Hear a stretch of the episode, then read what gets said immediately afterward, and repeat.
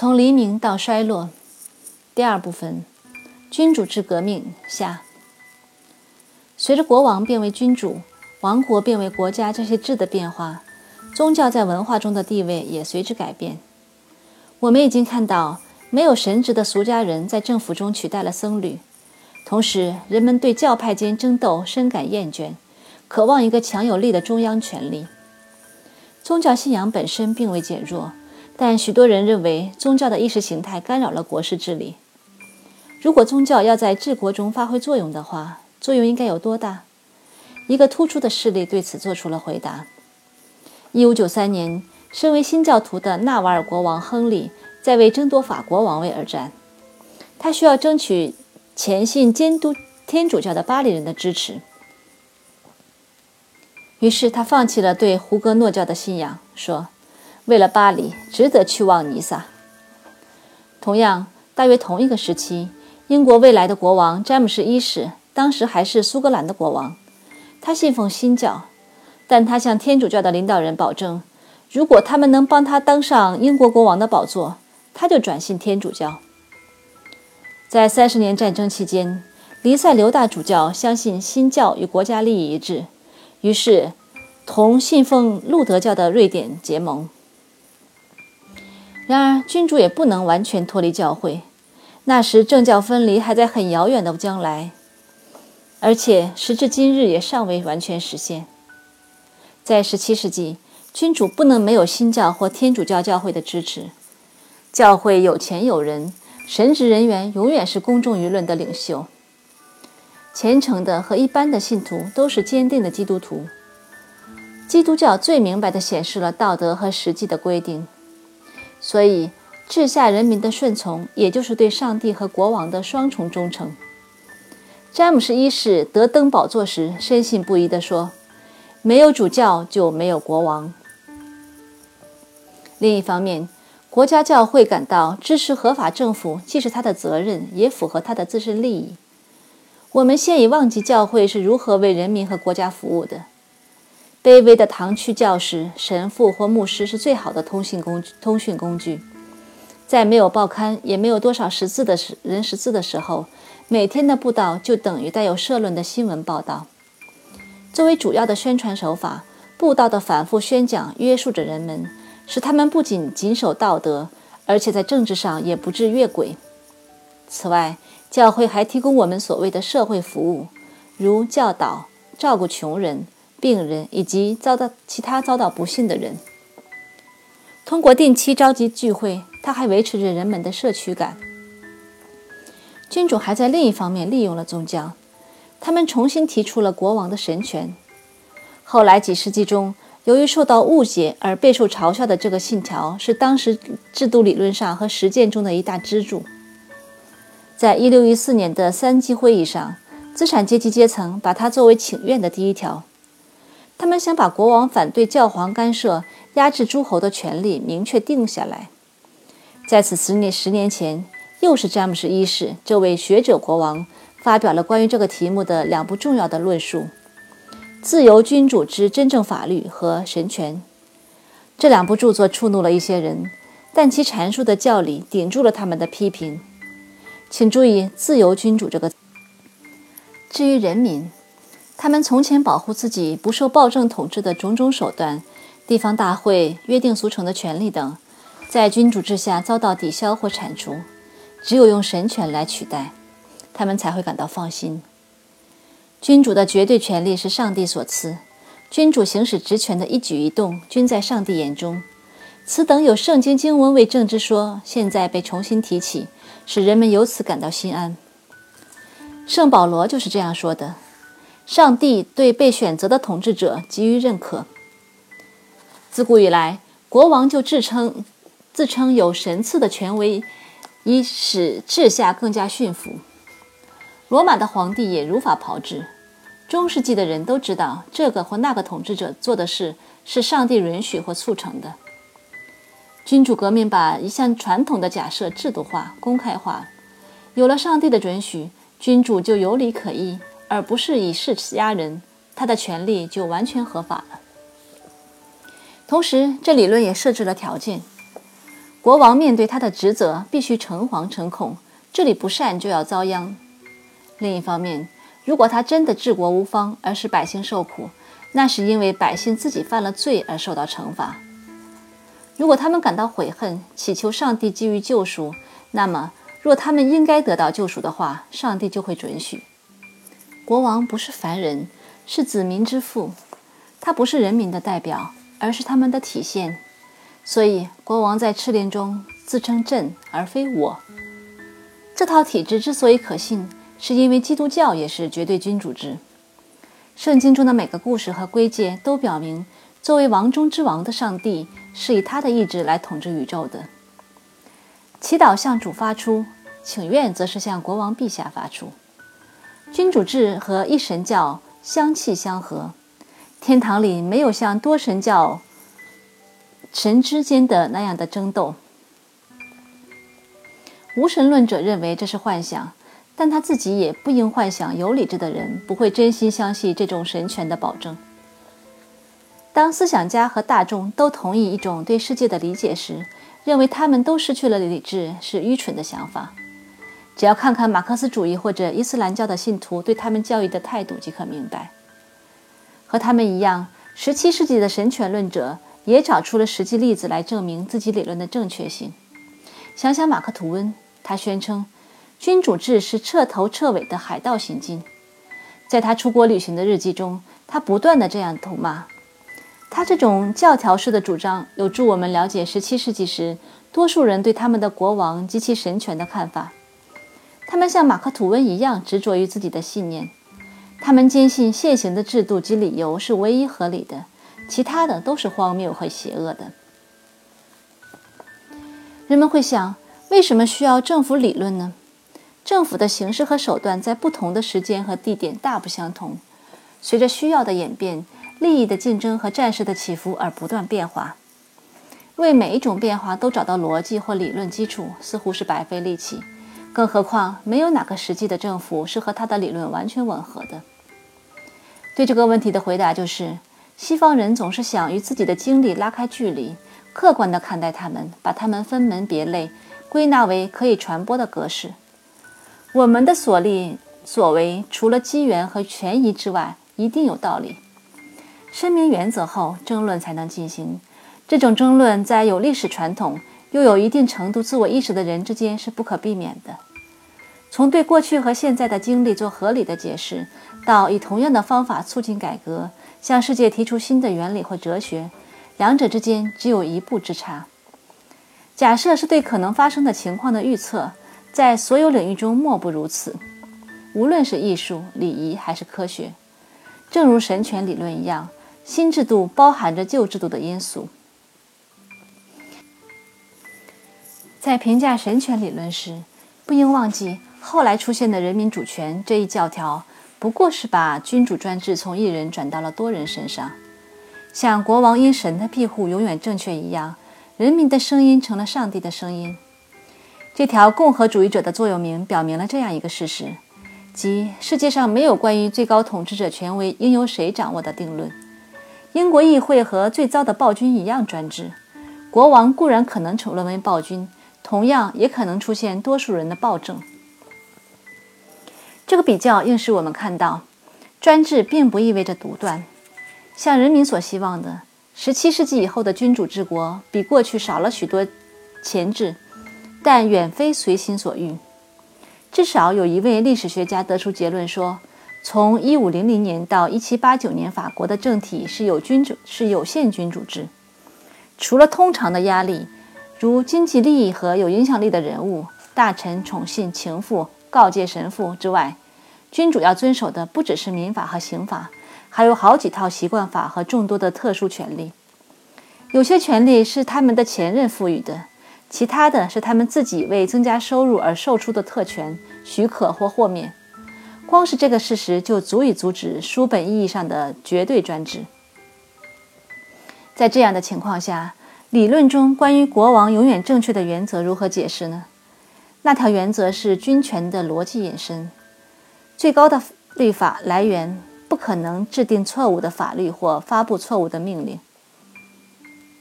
现代民主国家给予立法者在履行职责时所有言论或行动的豁免，遵循的是同样的逻辑，因为他们是最高统治权力的一部分。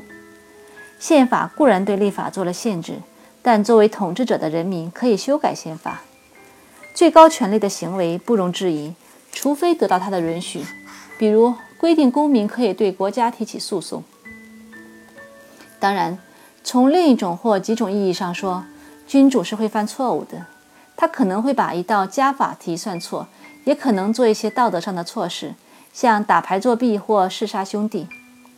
为清楚地区分君主和人，理论家很早就提出了“君有二体”的信条。作为人，他难免犯错；作为国王，他永远正确。同样，在选举出来的政府中，对行使职责时的公务员和他作为普通公民时的待遇也是有区别的。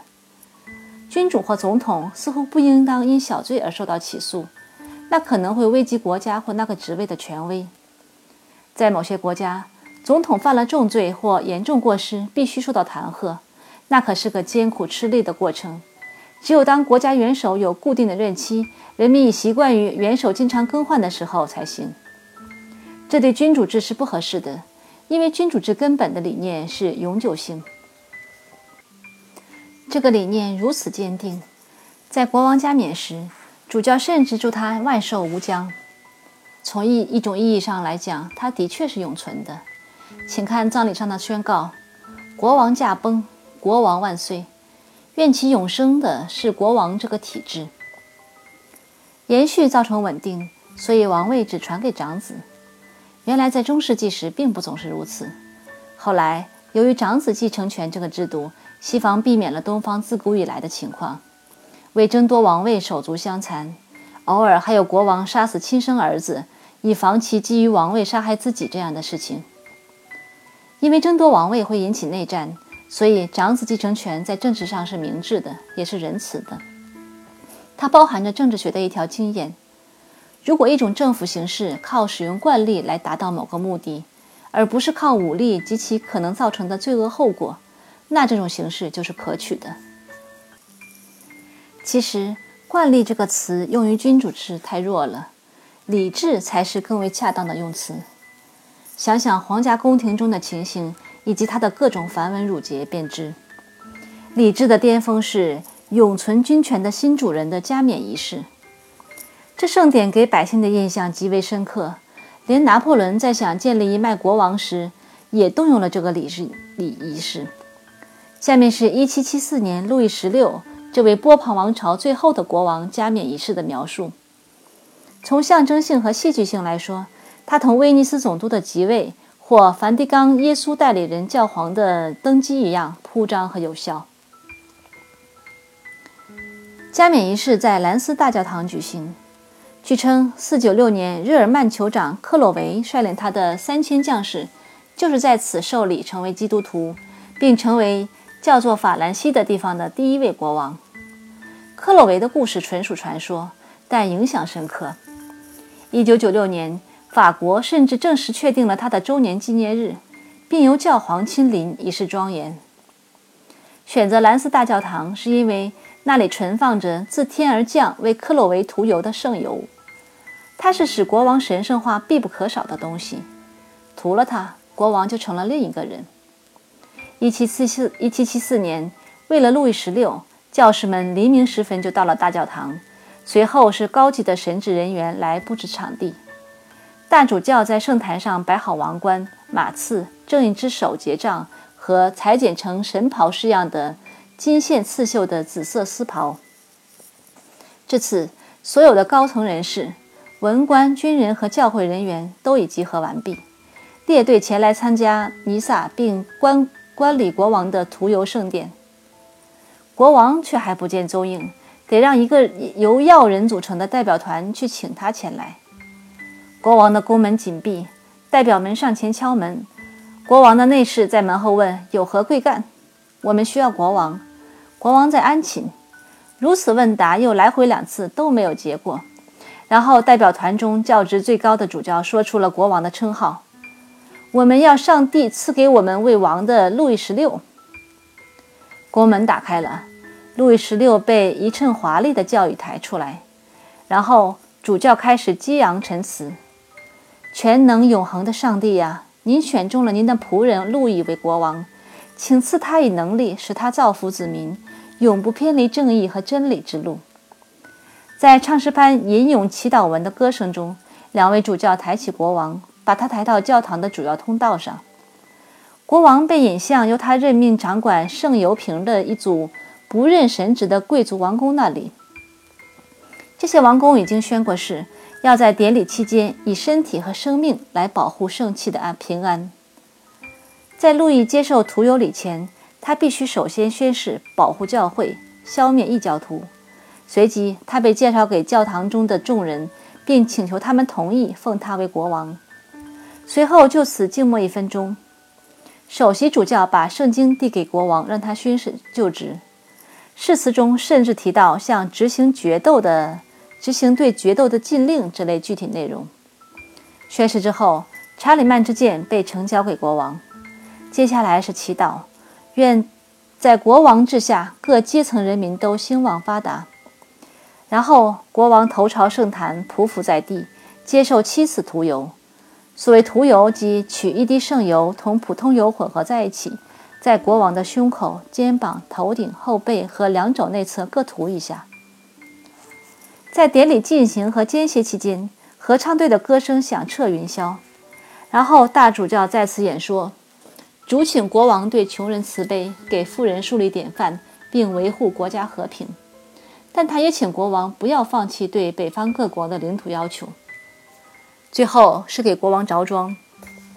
从衬衣到镶白釉皮的紫色天鹅绒外衣，然后国王被引向御座，大主教脱去教冠，鞠躬亲吻国王，用拉丁语宣布：“祝国王万寿如无疆。”然后教堂的大门打开，人们一拥而入。至此，神职人员赋予了国王权力的要素。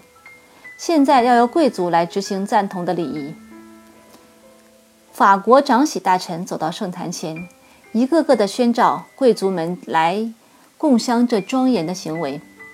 他们趋前后，大主教从圣坛上取过查理曼的王冠，戴在国王头上。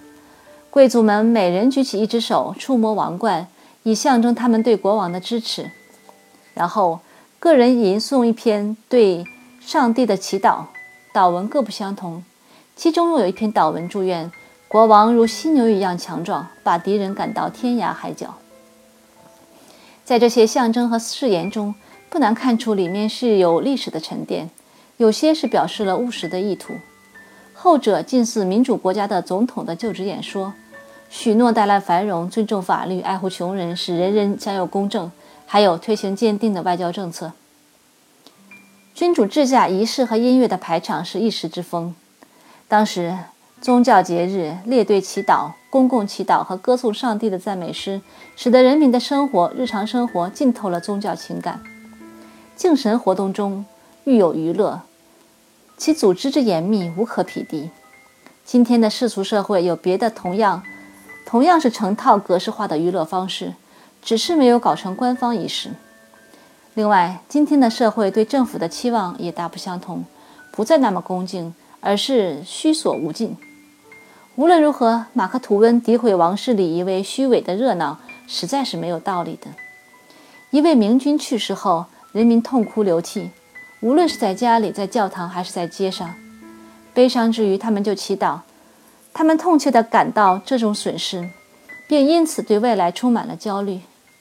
今天，只有某些元首遭到暗杀时，才会引发人民这种集体的情感。除了蒙昧未开的人之外，一般人都知道，对前人轻率地做出道德上的判断是不公平的。但人们可能会忘记，轻率地做出理智上的判断同样不可取。上述的证据清楚地表明，君主理论的信条满足了他们诞生的那个世纪的需要。读读伊丽莎白时代的戏剧或莎士比亚的一些剧本，即可对此确信无疑。在莎士比亚三十七部剧作中，有十部以英国历史为基础的剧本，写的就是王位及其责任，以及王位的合法性和贵族王公对他的挑战。其他的剧本中最伟大的杰作写的是正确或错误的要求及君主和王子随后采取的行为。哈姆雷特、李尔王、麦克白、尤里乌斯·凯撒、克利奥兰纳斯。同样的主题还贯穿安东尼和克罗巴特拉、泰勒斯、安德洛尼克斯、特洛伊罗斯和科瑞西达、雅典的泰门，还有一些喜剧。直到最后一部《暴风雨》，都是以篡位和流放这些熟悉的情况，再加上统治者的苦恼为背景的。若非专家学者，若非从专家学者那里得知莎士比亚的头脑十分正常，人们会以为他和他的观众对王位的难题感兴趣到了偏执的程度。由于未能明白这些事实和感情，结果造成了文学史上的一大谬误。值得在此一提。对哈姆雷特，人们通常认为他犹豫不决。在奥利维主演的电影中，这部戏叫做《一个优柔寡断的人的悲剧》，但它首先是关于政治的，这一点却无人注意。自科勒律治以来，人们只注意研究哈姆雷特的性格，却忘记了他的处境。确实，他的性格比随从们更谦柔一些。他有良知，不是不管三七二十一，先杀了人再说。弑杀一位为民众所接受的国王可不是小事儿。雷欧提斯是个莽撞的小伙子，设置这个角色是为了使对比更加鲜明。哈姆雷特不得不小心思考、仔细观察，因为身为对篡位者及其帮凶构成威胁的人物，他从一开始就身处险境。所有人都阴谋反对他，包括他的未婚妻，虽然他是无心的。他还要考虑他的母亲。他的独白表明了他超越了他所处的那个野蛮的时代，但他心里想的不等于他实际也是那样做的。他把一路跟他到英国来的雇佣杀手一个个全部干掉。回丹麦时怀着坚定的决心，同时也高度警觉，只是由于别人的背叛才操到失败。还有两个事实作为论据：一是武士福丁布拉斯在哈姆雷特的葬礼上说的话，他本来会是个伟大的国王。如果在全剧五场中，他都始终表现得犹豫不决，那么这话简直是荒唐可笑。另一个事实是一位现代剧作家认为，《哈姆雷特》剧中各场如果次序变一下，就会干脆利落地解决问题。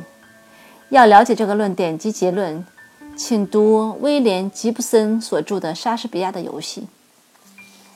在写到王位王权时，莎士比亚对于荣誉着墨很多。这个词他用了六百九十二次。荣誉涉及许多东西。作为贵族的天赋品质，荣誉不仅显示他优越于平民，而且也标志着他不必受太多世俗的束缚。贵族的荣誉感使他们怨恨君主制，因为他建立了一个凌驾于平等的人之上的高等地位，所有人都是国王平等的子民。但贵族对君主并非全无招架之力。因为国王虽然可以压制贵贵族诸侯，却无法废除他们，所以中央政权和地方权力的冲突依然继续。这也是君主制理论仍然有趣之处。它涉及一个永久性的问题：地方自由对中央集中，无限的权力对有限的权力。不同时代用语各异，但利益的斗争一直存在。各州的权力抵抗联邦主义。中央计划导致要求放权的呼声。同样长存的还有对官僚机构这杰出的君主制机构的抱怨，因为他处理的是抽象的事物，结果中央发布的统一法律经常与地方的情形格格不入。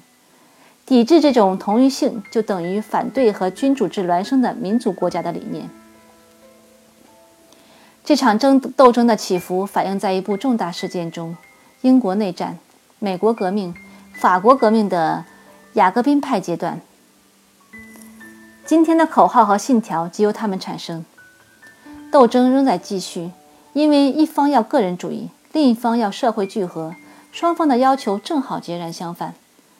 斗争的文化方面包括推广教育、普选权、宗教容忍、提高社会地位和参政机会，再加上现在归结在天赋权利或人权之下的所有形式的社会保障和保护。国王与国家的结合产生的一个结果，给政府理论家提出了个难题。作为上帝选出的仆人，国王宣誓实现正义与和平。然而，作为一国之主，他却通过外交的期盼和欺骗手段和战争的不义之举，去剥夺别人的祖传权利，谋求私利。如何把神的准许和公认为不正义的行为调和起来？这个问题今天称为外交事务中的道德。这个矛盾据说用“国家利益的理由”这个短语可以解决。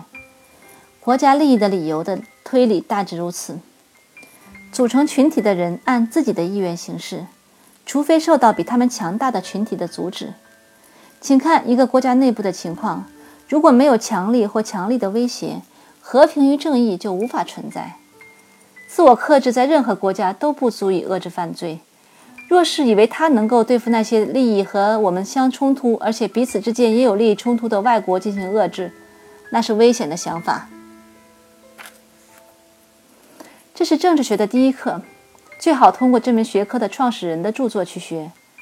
这个人就是马基雅维利。这是个让自诩正直的人甚为憎恶的名字。知识分子常常希望有恶棍存在，以显示自己的正义感，而马基雅维利则是这种可恨的人中的头一号。然而，除了少数几个例外，16世纪期间以及后来的伟大思想家都承认他的天才和他理论的基石价值。做出这样的评价和对他感到憎恶的原因，都来自一本题为《君主论》的小书。这本书是马基雅维利结束了在佛罗伦萨政治生涯后，年老退休期间写的。退休前，他主要担任大使的职务，但派别间发生的暴力变动使他的大使生涯戛然而止。后来，他因叛国罪嫌疑遭到监禁、酷刑，最后是流放。马基雅维利冷静地观察他的城邦的命运，深入思考这一这一当时意大利半岛文化中心的经历和古代史，然后以犀利简明的笔法，精炼地写出了他亲历和别人经历的政治经验。他认为新国君的时代已经到来，这国君将建立和平与秩序，甚至统一意大利。马基雅维利其实是描述了一幅君主的肖像。一个公国，或是由人民或由贵族建立，在贵族帮助下得到王位的国王，比在人民的帮助下成为国王更难以为君，因为前者周围的人认为自己是与他平等的，他不能统治或管理他们；但由于公众的优待而登基的国王，几乎没有不愿意服从的治下。要满足贵族，就必须伤害他人。因为贵族的目的是压迫别人，人民可以满足，因为他们唯一的希望是不受压迫。马基雅维利《君主论》一五一三年，这个论点并无争议。引起轩然大波的是马基雅维利所提出的获胜和保住王位的手段。这些方法手段产生了马基雅维利式的一词“马基雅维利式”一词，用来指残暴行为的极致。在浩瀚如海的从未发表过的博士学位论文堆中，有一篇题为《酒店雇员中的马基雅维利主义》。我没有去查看它的内容，宁愿去海阔天空地猜测《君主论》怎么会影响到酒店的清洁工人和门卫的。青年时的菲利菲列特二世在成为普鲁士国王之前，撰写了《反马基雅维利》。该书论点明确，说理有据。这并不奇怪，因为它是由伏尔泰润色的。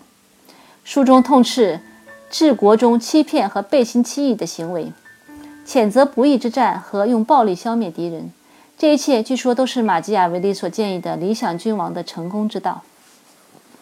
事实并非如此，需经细致考虑后再下结论。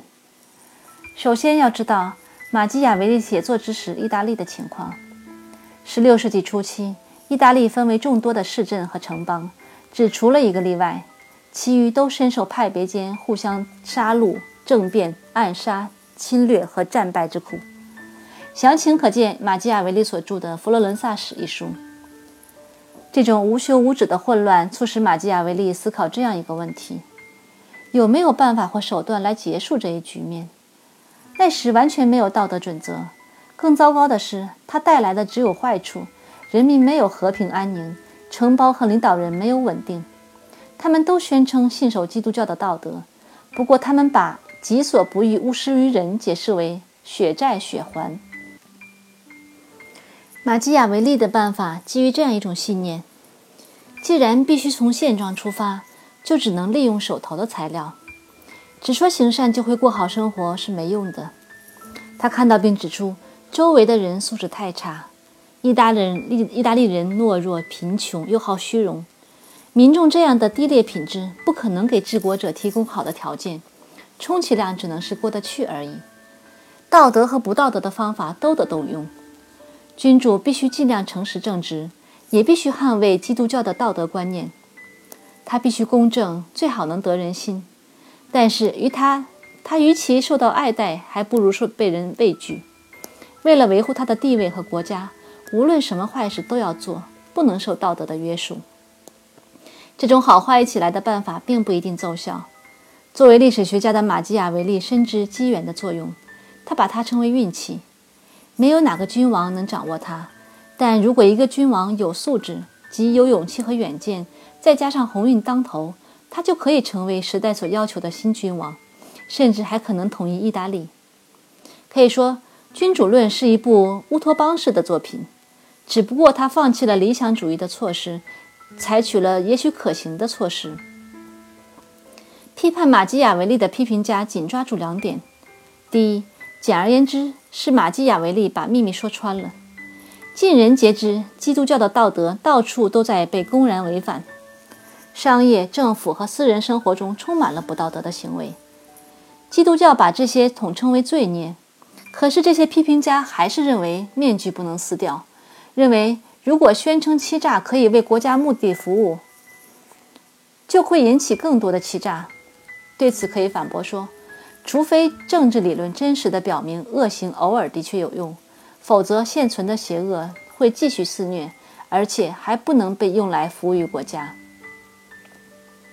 第二点批评的基础根本就是一个忽悠。人们很容易忘记马基雅维利所讲的“君主先得天下，然后才能做民主”。意大利没有一脉合法的国王，无法产生传位的君主。缺乏合法性的新君王不得不胡作非为、横行霸道。到他的后代时才可以挑剔讲究。事实上，欧洲所有的皇族都是靠武力起家的。读《君主论》，若不考虑时代形势的不同，就会以为马基雅维利怂恿地位已确立的君主继续在所有的场合都。用他的著名比喻做狐狸或狮子。由于统治者的道德特征含混不清，所以他不能像普通人一样行事。君有二体，作为统治者，他要为全体人民的利益负责，其中也载有他自人的自身的利益。无论他天性大度还是睚眦必报，他都不能率性而为。尽管对别人的要求做出慷慨的回应是美德，他也不能把一个省拱手让出。那里的居民被剥夺了国籍，会怎么说？话说回来，他可以拒不承认他让使者传达的旨意，但他不会这样背叛朋友。他自始至终不只是国王自己，也是首相、议会或幕后的力量——国家。他是在按国家理性行事。当霍亨索伦王室年轻的菲利特撰文反对君主论时，他无疑也吸收了其中的思想。与他文中驳斥君主论的论点相反，后来这些思想帮他把普鲁士变为一个强国，再后来又击败了本来想打垮他的联盟。在同其他国王瓜分波兰时，他注意到玛利亚·泰蕾莎在哭泣，但他说：“他哭了，但他还是拿了。”此言一语道出政府的矛盾：为了加强国家利益而行不义之事，虽然可能是最终事与愿违。